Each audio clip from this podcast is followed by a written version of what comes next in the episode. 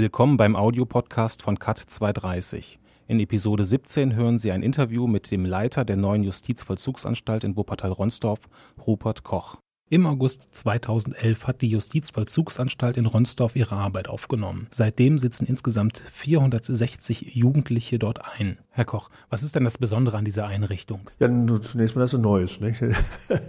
Das ist natürlich für jemanden, äh, der im Vollzug arbeitet, sicherlich schon immer so eine Wunsch- oder eine Traumvorstellung, äh, dass man wirklich mal eine, eine neue Anstalt von Grund auf mit aufbauen kann. Und von Grund auf heißt also nicht nur dem Bau selber, an dem war ich ja hier nicht beteiligt. Äh, aber das Wesentliche ist natürlich dann die, die Organisation, die, die inhaltliche Konzeption einer solchen Einrichtung, personelle, personelle Ausgestaltung und so. Das, das ist schon für jemanden, der im Vollzug arbeitet, eine, eine interessante Aufgabe, aber auch eine große Herausforderung.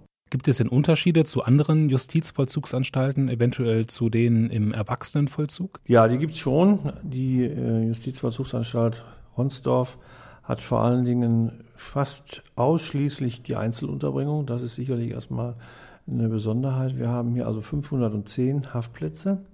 Davon sind 430 Haftplätze Einzelhaftplätze und 40 Doppelhaftplätze, also Zweierhafträume. Dann haben wir hier, ist ja speziell für den Jugendvollzug ausgerichtet, die Anstalt, ein sehr breites äh, Angebot oder breites, breite Möglichkeiten für sportliche Aktivitäten. Wir haben also einen großen Sportplatz mit einer Laufbahn drumherum, wir haben mehrere Kleinspielfelder und äh, eine große Sporthalle, die man nochmal in drei Zonen unterteilen kann, sodass also auch drei sportliche Aktivitäten gleichzeitig laufen können. Wir haben hier vom Inhaltlichen her den Schwerpunkt auf der beruflichen und schulischen Qualifikation, wobei das sehr weit gefasst ist, fast also nicht nur, nicht nur Ausbildungen im klassischen Sinne, sondern Qualifizierungsmaßnahmen, ähm, die umfassend sind, also durchaus auch auf niedrigerem Niveau. Und da haben wir insgesamt 360 Plätze hier in der Anstalt zur Verfügung. 170 für schulische Qualifikation und 190 für berufliche Qualifikation und haben natürlich da auch dann die entsprechenden Räumlichkeiten zur Verfügung. Und wer sitzt hier ein? Also wenn Einsitzen der richtige Fachausdruck ist? Ja, Einsitzen ist schon so im Fachjargon der richtige, der richtige Ausdruck. Also im Jugendvollzug wird nicht differenziert nach äh, Strafdauer oder nach Delikten. Wir haben hier also wirklich äh, von sechs Monaten, das ist die Mindeststrafe im Jugendvollzug, bis zu zehn Jahren, haben wir hier also äh, alle Sorten, sage ich jetzt auch mal, von Gefangenen einsitzen. Wie ist es denn um die Resozialisierungsmaßnahmen im Gefängnis bestellt? Gibt es da spezielle Programme? Also einen Schwerpunkt habe ich ja schon mal genannt. Das ist die schulische und berufliche Qualifizierung, die wir hier verstärkt anbieten. Aber zum anderen äh, ist natürlich auch im Bereich der sozialen Kompetenzen hier häufig einiges nachzuarbeiten. Äh, es kommen hinzu äh, Drogenprobleme, Suchtmittelabhängigkeiten es kommt hinzu eine ähm, teilweise erschreckende Gewaltbereitschaft, die die jungen Leute mitbringen.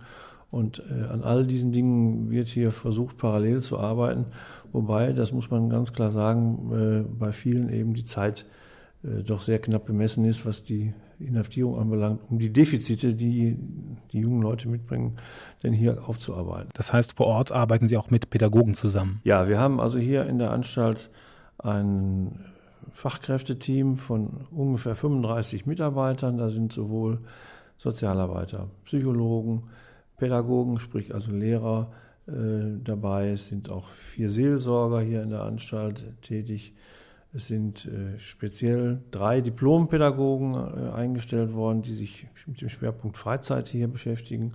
Also da sind wir im Jugendvollzug schon wirklich sehr gut, sehr gut ausgestattet. Entspricht diese Praxis denn auch Ihren eigenen Ansprüchen an eine ich sag mal, vernünftige Justizvollzugsanstalt, also auch gerade im Hinblick auf eine Resozialisierung der jugendlichen Straftäter? Ja, ich denke mir, also wenn man in den Vollzug geht, ist das immer der dahinterstehende Gedanke, dass man eben möglichst darauf hinarbeitet, dass die Leute halt nicht wiederkommen. Ne? Wohl wissend, dass es eben bei vielen auch äh, nicht klappt.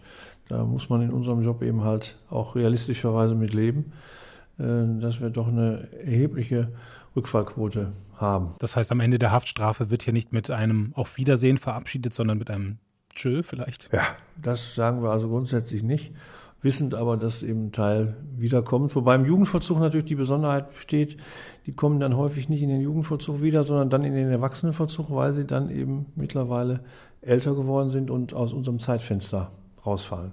Wie hat sich das Gefängnisleben in den letzten 30 Jahren verändert? Also was auffällig ist, zumindest im Bereich der, der Jugendlichen, ist, dass es teilweise diese völlig überdrehten, sinnlosen Gewaltstraftaten gibt, wo also Gewalt angewandt wird, ohne dass da in irgendeiner Form ein Zweck hintersteckt, sondern äh, Gewalttätigkeit so als Freizeit, Freizeitgestaltung quasi fast äh, benutzt wird.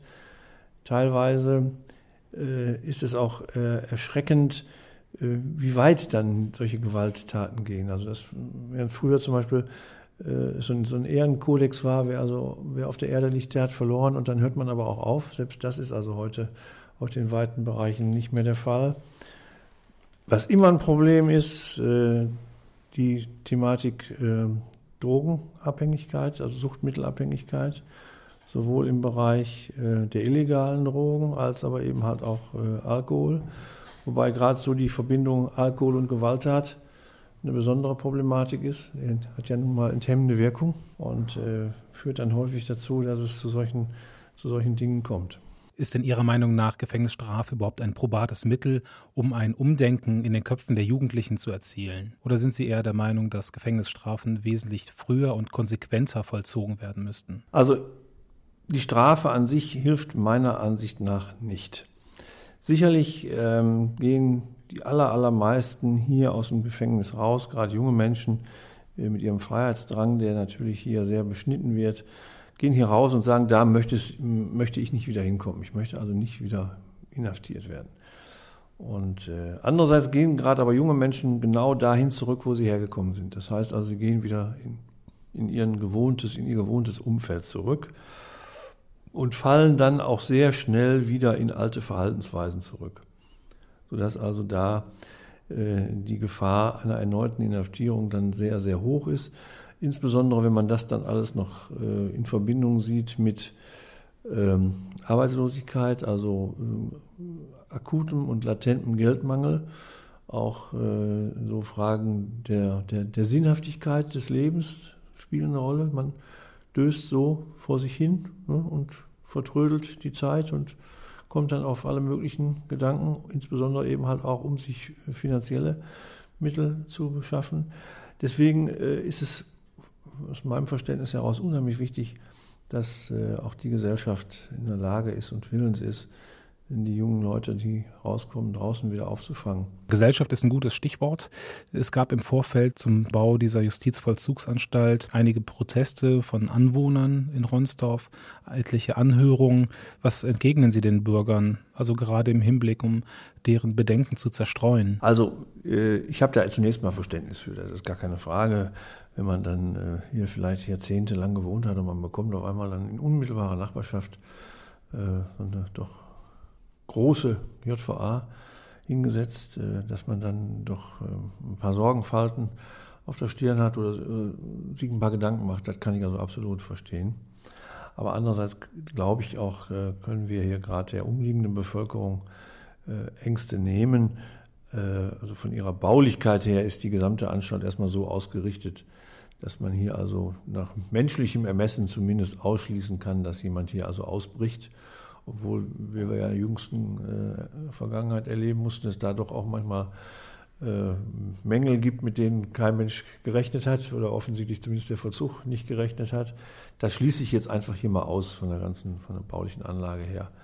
Äh, ist das eigentlich hier so gut wie unmöglich.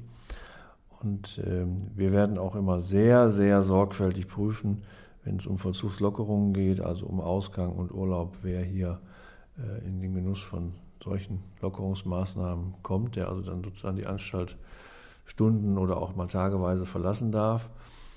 Und, das denke ich mir, ist äh, noch eine, die wichtigste Botschaft, gerade äh, an die umliegenden äh, Einwohner, die jungen Leute gehen natürlich dann in solchen Fällen nach Hause und halten sich nicht hier im Umkreis der Anstalt auf. Nicht? Also ist ja auch verständlich, die wollen ja gerade mal hier weg und, und mal was anderes sehen. Also deswegen ist nur gerade äh, so der, der umliegende Bereich eigentlich in der Regel überhaupt nicht in irgendeiner Form gefährdet.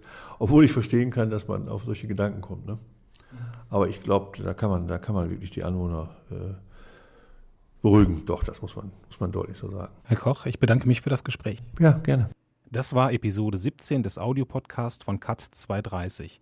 Weitere Beiträge und Informationen finden Sie auf der Internetseite cut-2-30.de.